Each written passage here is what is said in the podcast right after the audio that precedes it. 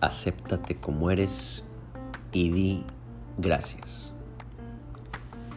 Va a llegar el día en que Dios te dé tu jalón de orejas y te ponga un límite, porque Él es muy misericordioso, pero también es bastante celoso.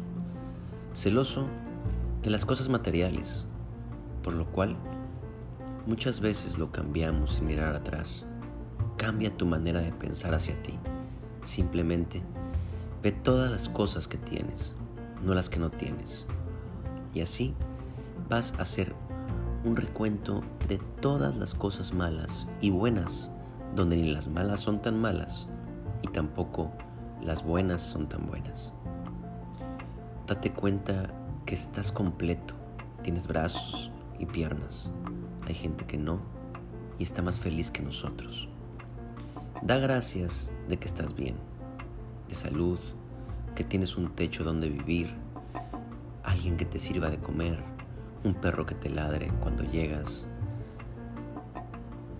lo que sea, pero di gracias por tener lo que tengo y lo que no tengo, ya que lo que tengo lo tengo por ti, Señor, y lo que me des y lo que venga, hágase tu voluntad, que yo tratar de entenderlo de la mejor manera.